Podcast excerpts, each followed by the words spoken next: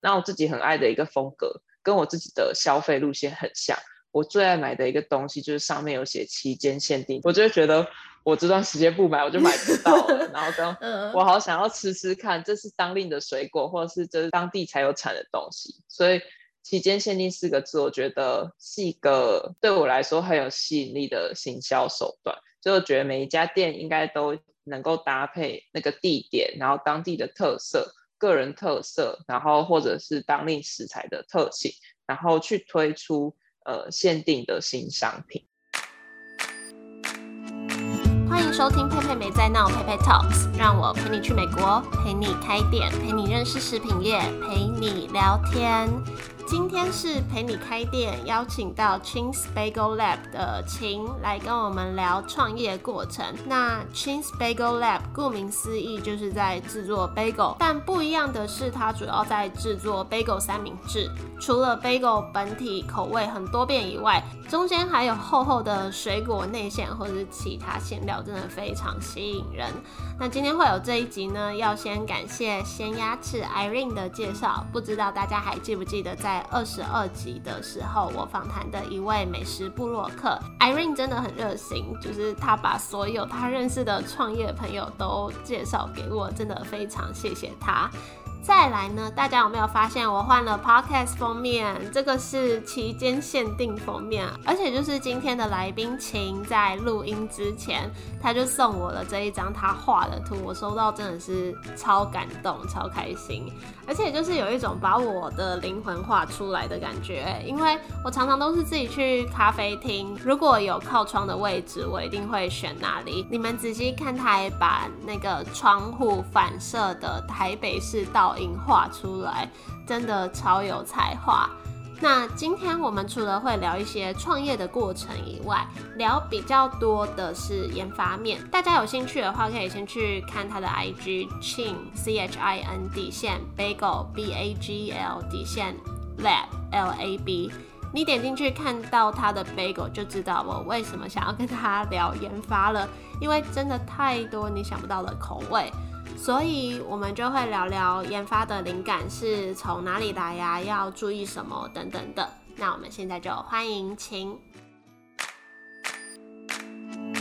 大家好，佩佩你好，我是秦。我创办的这个品牌呢，就是 Chin's Bagel Lab，那中文就是秦的贝果实验室。那我大概说一下，我们是呃做什么样子的产品，这样。那其实我主打就是无油低糖的贝果，但是我有一个比较。特色跟我自己比较喜欢做的是很甜点系的贝果三明治，那个真的蛮特别，就我很少看到市面上有在卖，就是你们那个里面的内馅超厚的，而且有些是整颗水果的切面，看起来真的超吸引人。对，那当初会想要做就是这种呃切面很漂亮的贝果三明治，其实也是呃不是我自己创立的啦，是我很喜欢贝果，所以我会。到处的去看，包括 IG 或者是各种网络上的资讯。嗯，那其实我也自己进行过了贝果之旅。那最近都因为疫情，然后我都不能去进行这件事情。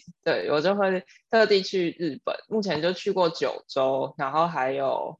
关系的部分。然后我就会特别去找，就是我想要去的贝果店，然后我就会去。而且我是自己一个人旅行。所以又会想要吃很多种，然后我觉得全部 全部都买，然后整天都在吃这些东西。然后我同学看到我发文，都会说：为什么你在日本都不吃一些什么猪排呀，然后牛冻啊，都不吃一些热食，都一直在吃贝果？但我就觉得很幸福。然后回来台湾以后，就很想要。把这种东西重现出来，所以你的灵感就是来自于去旅行，然后别的国家的一些特殊口味啊，这样子。是，我觉得我也很喜欢做这种事情，就是可能我现在在跟谁合作怎样的产品，那我去旅行就会把那个产品都去吃一下，这样子 就很恨自己只有一个胃。对，然后我觉得还蛮吸引我的是，你有特别出茶口味的 bagel，比如说红乌龙啊。啊，抹茶或者是焙茶之类的，嗯嗯嗯，对，因为我本身超爱茶口味的甜点，就超吸引我。对，我觉得茶它就是一个跟甜点很绝配的一个东西，就不管是甜点配茶本身，或者是把茶融入甜点里面，因为茶的风味，然后跟它本身可能不同的烘焙程度，会有有一些苦味，或者甚至有一些是有涩味，嗯然后有一些会有一些甘味。那我觉得自己也很喜欢这个系列，很喜欢做这个系列。那你的品牌有没有想要特别带给人家什么感觉，或是传达怎样的理念？其实我就是觉得贝果它的一个特色就是它非常的简单，对，其实它的材料一点都不复杂，然后就像它没有奶油，所以它的重点不是呈现很多，比如说像很夯的生吐司，它是呈现一个可能奶油的香气，那它没有，它就单纯的面粉的香味。嗯它就是非常的天然，所以其实一开始，因为我一直都有在做，就是一个减肥或者是减脂的这样子的循环，所以贝果这一个东西也会让人觉得会让它连接到哦，它是一个很健康，然后甚至低脂，然后比较好的呃摄取碳水的方式这样子。那这只是其中一个部分啦，所以要减肥就要吃贝狗嘛。很多人都这样，但我做的我做的东西根本不适合拿来减肥，吃半个就已经热量爆表，只要搭配一堆 cream cheese 就爆表。贝狗是算水煮的，对不对？对，它一定会经过就是烫面的这一个程序，然后让它表皮就可以糊化，呈现大家可以撕咬起来很爽的那一种感觉。就不会像面包啊，其他的产品会有一些奶油、糖分，有的没的。嗯，它是一个很低糖，然后含水量也很低的一个东西，所以，嗯，等一下如果提到贝果制作，我觉得它的材料跟它的比例也是影响到它制作的困难程度，我觉得很大的一个部分。嗯嗯，那我觉得我做贝果还有另外一件我自己觉得还蛮有趣的一件事情，就是其实我很注重搭配性这件事情，所以其实我在发文的时候，我可能也会有一些小主题，对就我很想要这么做啊，但因为我都自己在处理这一些，然后有的时候很忙，我就很不认真的在 经营这一些嗯事情。像我一开始其实除了有做过野餐的主题，因为我很希望大家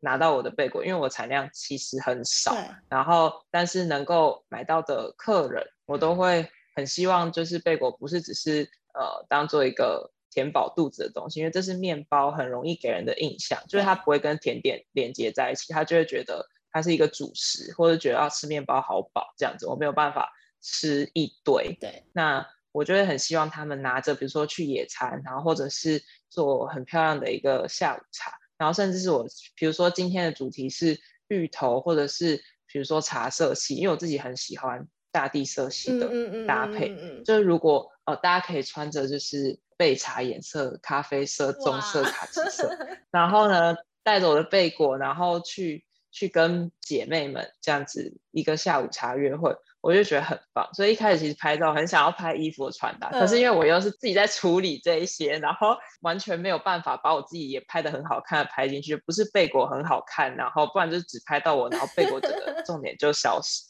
所以拍照这条路可能路还很长，这样子。哎、你没有讲，我没有发现。不过我有感觉到你的就是拍照的方式，然后版面设计都很有美感。但是风格会经常转换，因为就可能我我自己有的时候喜欢什么，我就会突然变成什么样子。没关系。那一开始是什么契机让你开始走上创业这条路？这真的是一个，我就会说它是误打误撞，然后跟一个赶鸭赶鸭子上架的状态。所以我这个名字其实呃贝果实验室，我真的也是大概呃花了三十分钟的时间想出来，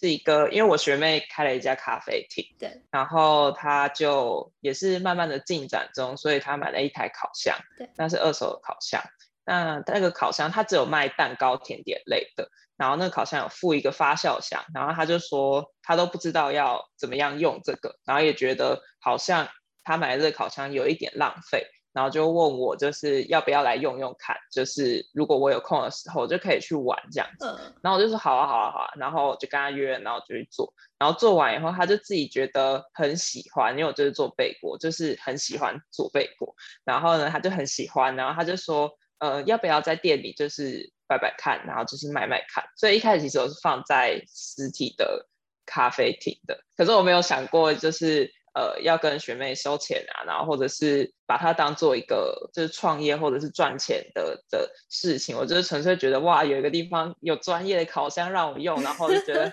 很开心。然后但是学妹后来她自己可能想一想她的品牌。他他自己也做不出来这个东西，对，那他会觉得说这这样比较像是寄卖的一个模式，他会觉得跟跟他的品牌是有一点不一样，而且可能大家买了贝果就不会再买甜点，所以他会觉得有一些冲突，对，所以后来他就说他希望我可以自己创立一个品牌或是账号，他可以说我是比如说一个期间限定在这边会有寄卖的活动，那大家可以来，这样子大家也不会觉得。他的咖啡厅会长期贩卖这个东西，这样子。嗯嗯嗯。然后我就想说，好好，我也不希望造成他的困扰，所以我就赶快照他的说法，然后创立了一个 IG 账号，就连照片都是用手机拍，然后 随便一个手机 APP 做了一下修图。所以如果有看我账号的，应该看到我第一张照片就是一张很随便的，就是他用手机帮我帮我拍了一张照片，这样，所以就莫名其妙就开始了。然后后来因为我觉得客人真的是，就是很感谢他们，就是他们很很鼓励我，因为其实如果没有什么买，我就会自然而然觉得啊，那就没关系啊，然后就把它当成一个兴趣就好。嗯。可是就会很多人来问说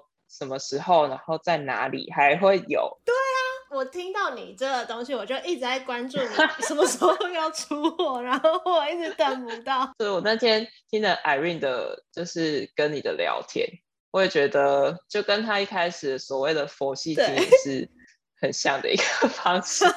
但我也不是佛系，我我很想要认真做这件事情，只是现在还有更重要的，就是我的学业要去完成。这样了解，就是一般兴趣，然后可能也有让你有一个平台，未来可以认真发挥。对，然后这段期间其实我休息了蛮长一段时间，因为我就是开始读研究所。嗯，然后本来想说啊，那我原本累积的就是大概一千多个粉丝，大家可能就会开始退追走，然后跟 我想要再回来的时候就已经。大大家就已经忘记我，因为毕竟现在就是比如说肉桂卷之乱啊，然后贝果之乱，就 是思康之乱，就是都疯狂的涌现。然后我想说，哎，我其实这是一个很容易被取代的东西，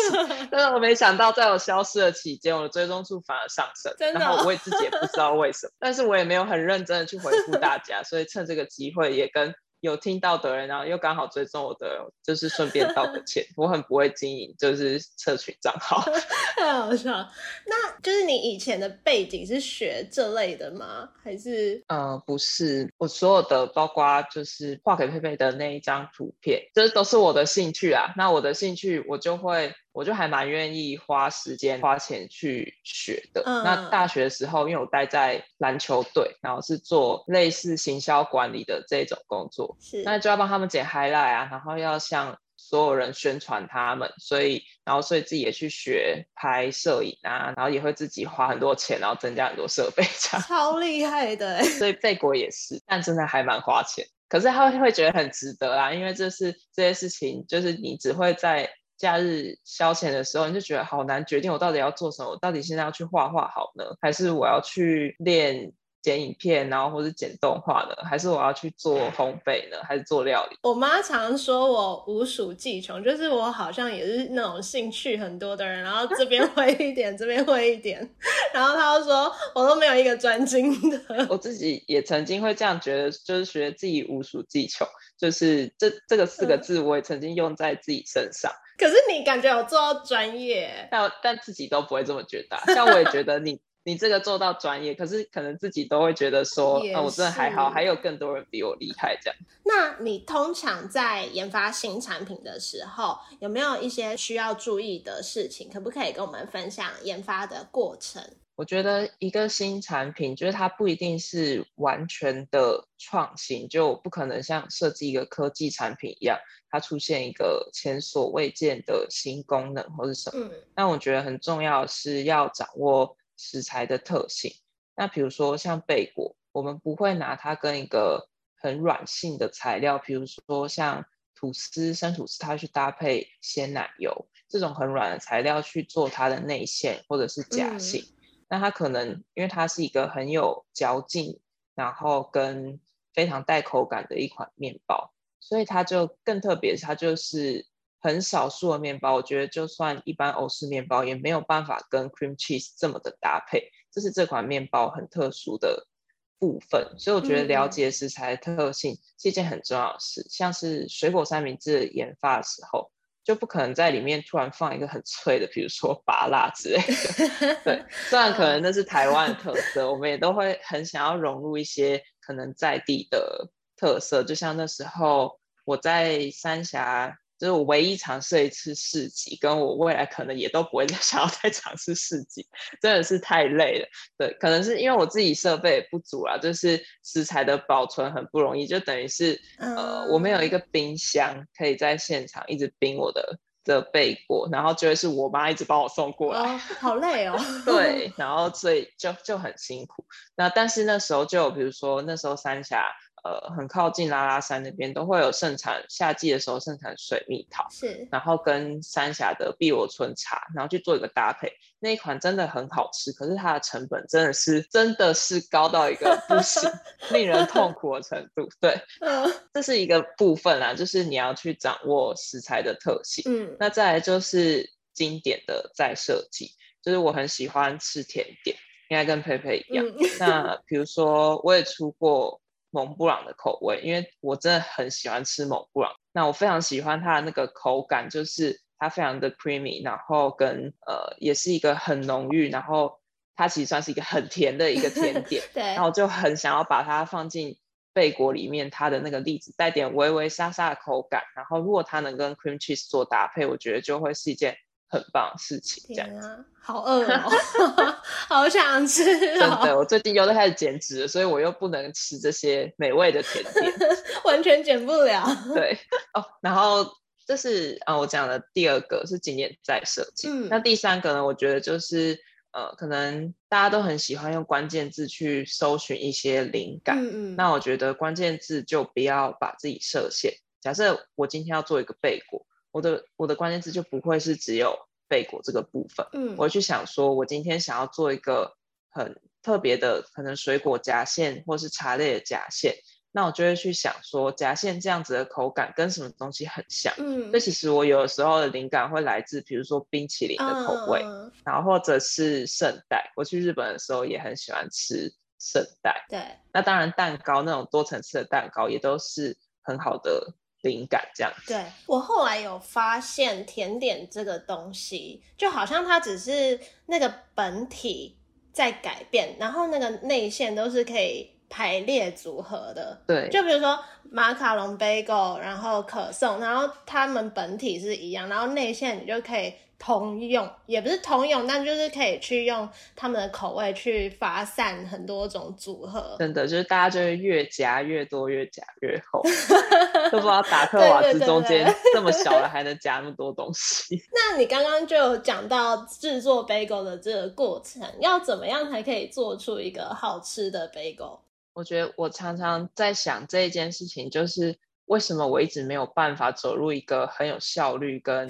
很商业的生产模式。我觉得这就会让我想到我很喜欢吃的另外一个东西，就是山东大馒头。什么？我真的超爱，就是 这种很纯粹的味道，我完全不加任何馅，然后就是无糖的山东馒头。它好吃的点就在于，如果是用机器压面的，那个口感跟层次完全不一样。它就是要一颗一颗手揉出来，然后圆圆的，而且要嗯够大。它表皮呢就会很亮很圆，完全不会皱皮。嗯，然后呢，跟里面是一圈一圈很有层次的，然后那个口感，我觉得某种程度上可能会比贝果还要好吃，就是它是一个更简单、很 simple 的一个东嗯西。嗯嗯，所以我觉得做贝果我没有办法超越，是因为我还是没有办法放弃一些手做的那个部分，我没有办法全部都用搅拌机。跟贝果的整形很重要，大家都知道它的特色就是呃很像甜甜圈的一个造型。对，那它又要很紧实，然后你切开的时候可以看到很切面看到一圈一圈，然后很有层次的这样子，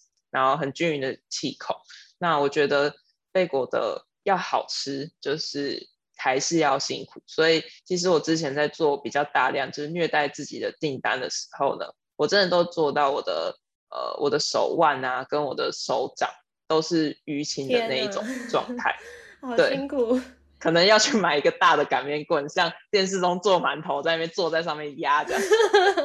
超辛苦的欸，所以市面上卖的 bagel，他们算是机器做出来的吗？呃，他们整形应该都还是需要手工这样子。那但是他们的在搅拌面团，然后或者是分割面团啊，然后跟呃一些程序，比如说要先把它排气的这些过程，他们可能就可以用一些机器去取代人工的部分这样子。那我看一些外国的，因为很喜欢看那些有人就是去拍整个工厂那种制作流程的影片。那可能国外的一些贝果，它是要更大量生产的。那它其实就是直接像是打洞器一样，把面团中间打个洞，那它就变成像甜甜圈造型的那样子，然后就去就去烫面这样。所以我觉得，我觉得看个人啊，就是这是一种。呃，这日本职人精神的那种感觉，就有些东西你没有办法舍弃，然后你就要做，虽然很痛苦这样子。你会做饼干吗？我会做饼干。那所以饼干手工跟机器，它还是会差很多，对不对？我觉得饼干第一个它的，因为它也是一个很简单的东西，那它的手工的部分，我觉得。怎么说呢？我觉得饼干它如果是用机器压制成的，它就是可以很均匀跟很一致。那手工会有多一个手工的味道。对，那我也不是很专，不是很专精于饼干啦，只是我就是单纯的觉得机器压出来它就是很平整，然后跟它很均匀，它不会有可能凹凸不平啊，然后或者是形状大小不太一样的这个部分。但是手工的它可能就会有这样子一些些些许的落差，对。那我觉得可能口感上面就会有不同，有些人就喜欢那种手手捏成型的那一种，可能比较偏疏松一点啊，然后或者是不规则啊，让人感受到呃师傅的温度的 那种感觉。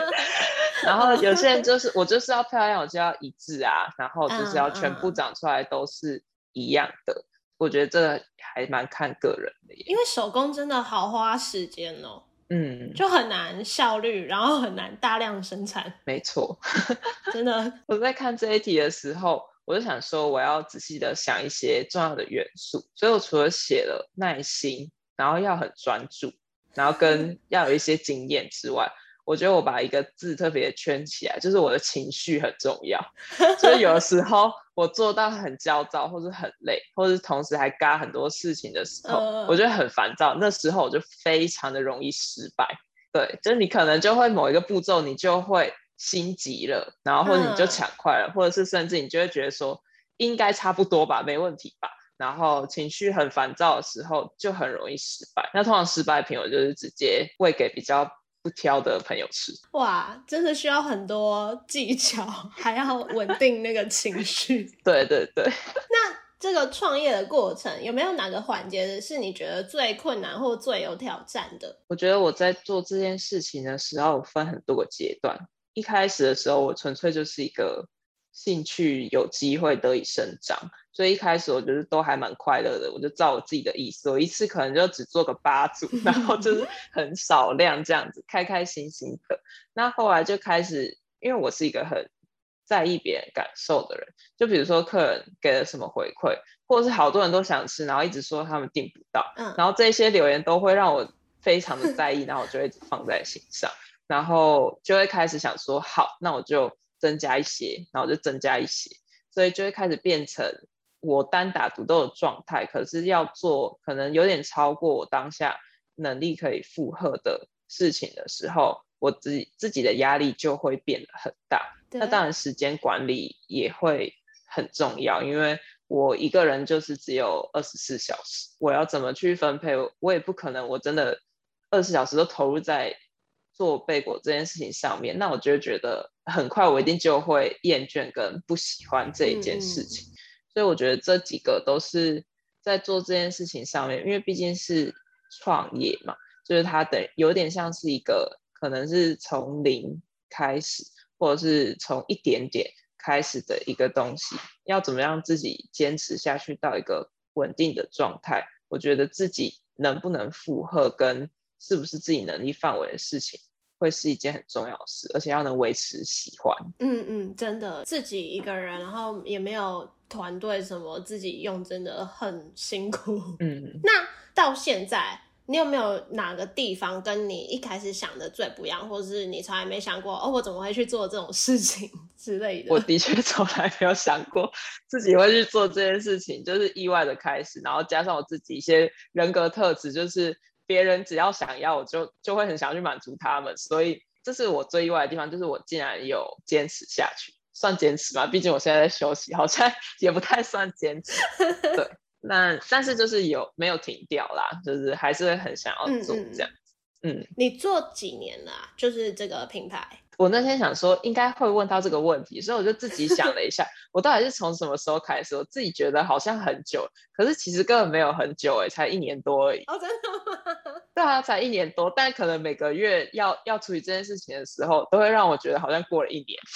因为本身还有其他正事在做，所以这个可能就是算算是副业嘛。对，应该比较像是副业。就我曾经做过一个。呃，因为香，我不知道为什么香港，我很好奇耶。如果你的粉丝知道答案，希望他们能够告诉我。就我觉得香香港的朋友很厉害，就是他们都会发掘很多台湾的美食，然后他们都会用有很多代购在做这件事情，帮他们买这种个人工作室的东西。嗯，所以很多不管是贝果或是甜点，其他的东西。或是甚至零食类都有很多香港代购，他们在找这一些个人工作室，然后帮那边有可能有在喊声或者是呃敲碗的朋友们代购这一些东西。所以我也有做过香港代购的订单，但那个时候可能就有一点太高估自己的能力了。原本在暑假期间，因为我学生的身份也可以暂时休息一下，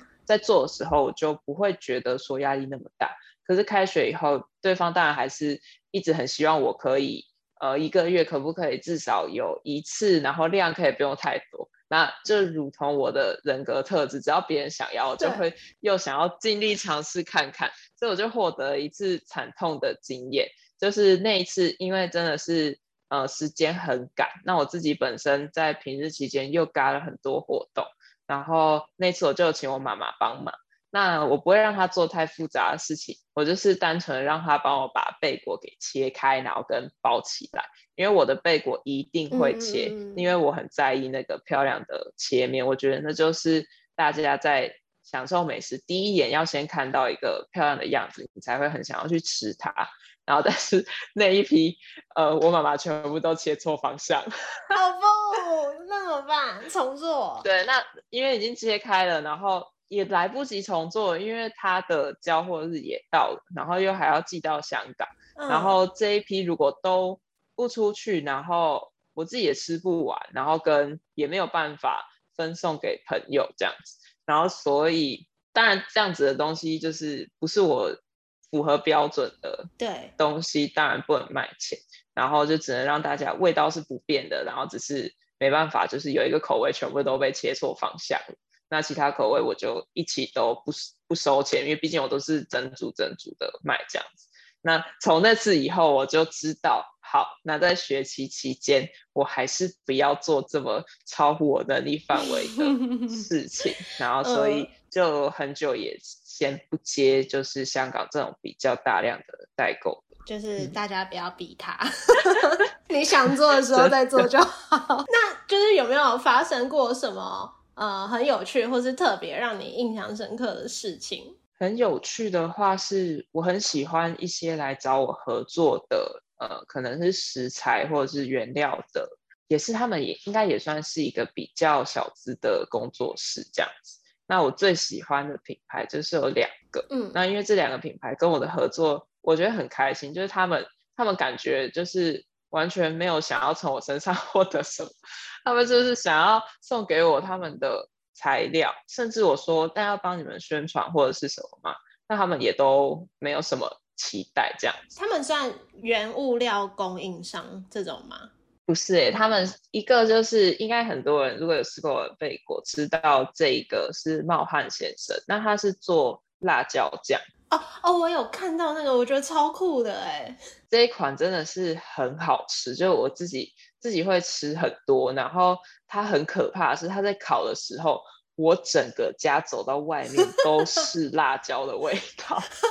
很可怕。那空气机一直要开两天，都都都没有办法消除这样。但是他们就真的很好，这样，然后就是都会问我说，就是有没有吃完啊？然后跟就是还有没有需要，然后就会来送给我。他们也纯粹就是喜欢我的贝果，所以如果能够给他们贝果，是会很开心。可是他们都会想说买我的贝果，然后很难买，然后他们都还是会想要付钱，所以每次都会觉得很不好意思，但是又真的很喜欢他们家的产品，所以就是。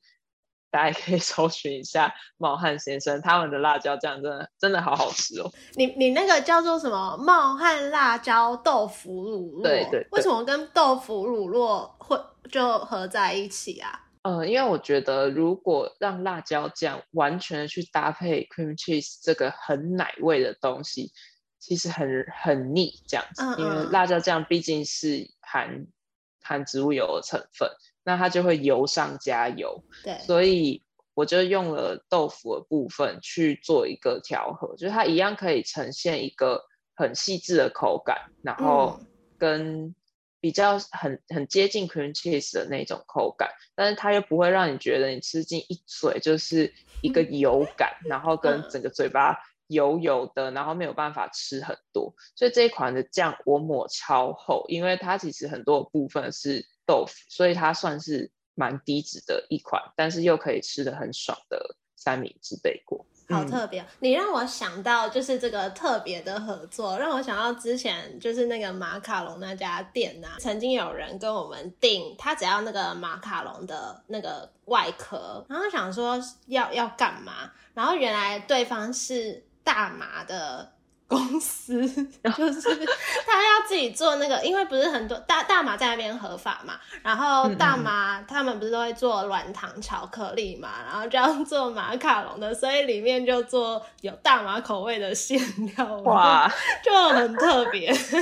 真的很特别。那到现在啊，你有没有整体得到的收获，或是最有成就感的事情是什么？嗯，我觉得做这件事情就很像。在玩游戏，就是不断的解锁新 任务的那种感觉。就是一开始我是一个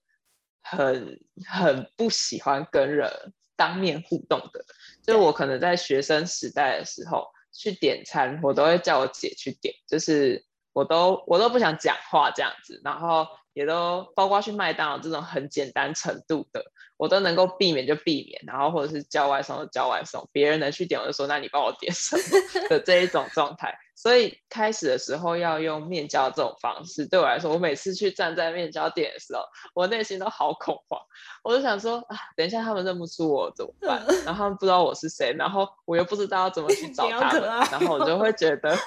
就会觉得很紧张。然后所以我真的是不断的在。在一个一个新任务，然后不断的解开，然后包括可能升级我的设备啊，然后或者是我又去学了更多新的东西，然后跟包装啊，然后怎么样去把切面弄得更漂亮，然后这些都是不断的在进阶，所以这算是整个历程都让我觉得蛮大的收获，包括我可以会诊这一些经验，然后今天。能够有一个完整的谈话跟跟聊天，我觉得这也是一件我很大的进展。就是我我不是那种很很商业人士的人，甚至我这整件事情可能根本就赚 赚不到什么钱。对，所以所以可能有想要赚钱的人没有办法从我身上获得什么好的经验。我比较像是那种圆梦之旅，就是我去把我想要做的事情用用一种方式呈现。因为其实创业算是从小的梦想。虽然最后做的工作就是很自私的工作，然后并不是这一种创业类型，但我觉得我总有一天会想要去做这件事情。虽然我小时候想要开的店不是烘焙类，我想要开牛肉面店。很奇怪，而且还要我想要开牛肉面酒吧，然后为什么啊？为什么是牛肉面？就很奇怪啊，因为因为我外婆家原本是就是做面，嗯，就是压面店，然后我外婆是一个辛苦了一辈子，然后养大一家人的一个很厉害的妈妈，然后就很想要传承她的这个精神，然后加上我妈又很会炖牛肉，所以我就觉得很很想要做这件事。那至于为什么是酒吧呢？就还要搭配酒。是因为我我高中的时候是吉他社的，所以我就很想要融入一些就是什么 live band 啊，或者一些什么蓝调爵士这种风格，在这个牛肉面酒吧听起来好像很时尚的 这种感觉。最后啊，想要问你的是，有没有什么话可以对想创业的人说，或者是你觉得的创业者的思维是什么？你要做的这个事情，你还是要有足够的喜欢，你才会有支持你做下去的动力跟动机。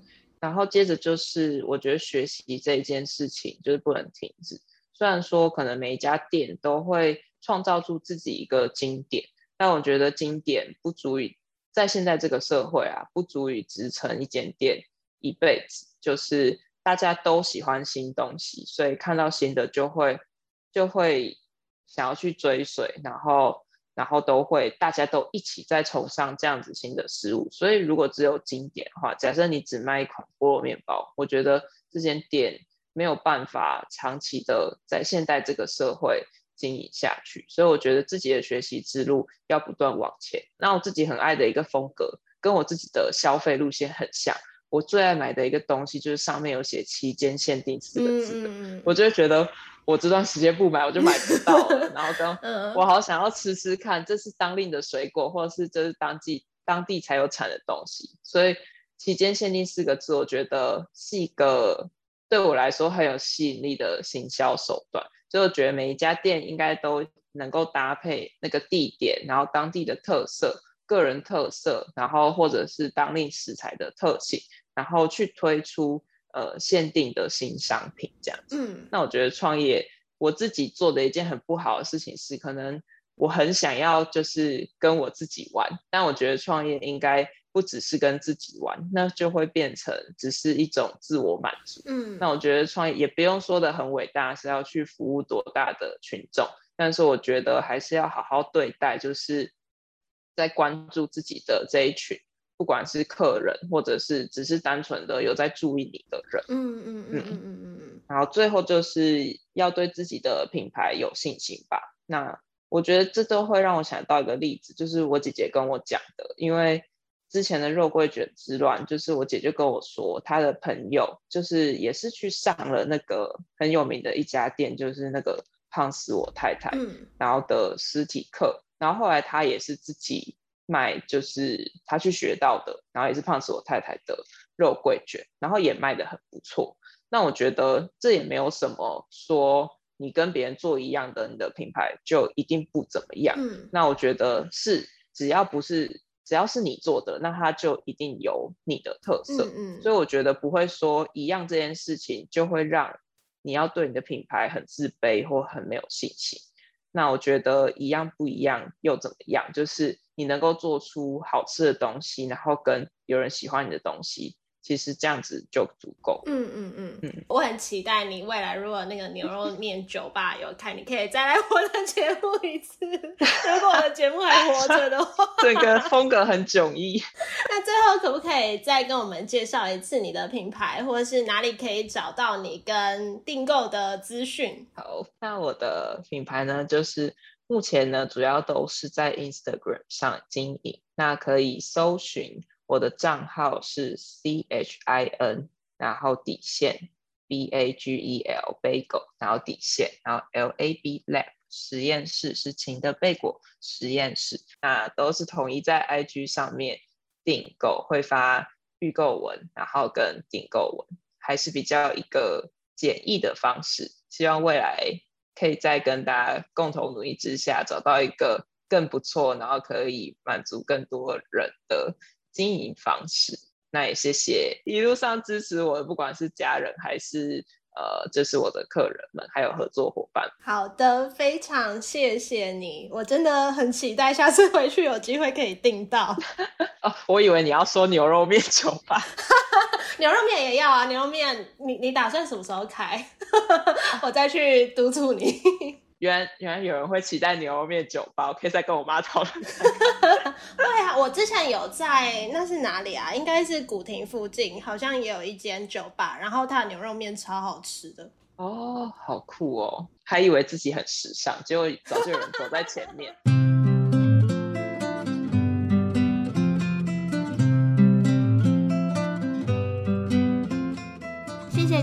的分享，听完有没有超想吃吃看？我自己本来就蛮喜欢吃 bagel 的，那个时候 Irene 跟我介绍这家的时候，我看着就觉得天哪，也太吸引人了吧！像它有什么小山园抹茶草莓重乳酪。还有红酒黑樱桃乳酪跟抹茶栗子麻薯，就超多种排列组合。但是口味都很不定期，所以还是以他 IG 上面公布的为主。那秦在节目里有跟我们分享他在研发过程要注意的三点：第一个是要掌握食材的特性；第二个是经典在设计；第三个是不要设限关键字。我觉得这三点都很值得学习，尤其是关键字这一点，我觉得用在很多地方都蛮有帮助的。不只是研发食品这个过程，就是你需要灵感的时候，不一定要局限。在某一个品相，就像他说的，他在想 bagel 口味的时候，他也可以去查冰淇淋的口味有什么，或是呃，我之前有听过一家汉堡，它可以做麻婆豆腐的口味，也可以做什么四川麻辣锅老油条的口味，就是建立在了解食材特性这点之上，再去延伸排列组合、交叉搭配。或是有时候我们也可以不要用中文去搜寻东西，试着翻成英文啊，或是不同语言去搜寻你想要得到的灵感，就很有可能可以得到更多意料之外的灵感。那秦也有在节目里面说到，创业是他从小的梦想，虽然不擅长把它做到商业化，但算是把想做的事情用一种方式呈现。我也觉得每个人对于成功的定义都不一样。就不用去觉得说谁谁谁做了什么，呃，可以卖到多少，可以开到几家店，这样才算成功。那就像他说的，把想做的事情用一种方式呈现，我觉得这样子的人生也就算是蛮圆满的了。那最后，谢谢正在收听的你们，我很喜欢前一阵子收到的一个私讯的回馈。他说很喜欢我跟来宾聊天时那份自然的感觉，很像坐在咖啡厅某一个角落的闲聊。谢谢这个听众的私讯，那也刚好搭配请画给我的封面，还有这个就是我想要呈现出来的样子。那如果想要看更多文字讯息，或是找我聊天，都可以到我的 IG Pepe Talks P E I P E I T A L K S。喜欢这期节目，也可以帮我分享出去，或是到 Apple Podcast 搜寻我的节目，点进去滑到下面有一个评分与评论的地方，可以告诉我你的想法。那今天就到这里，我们一样下周一见喽，拜拜。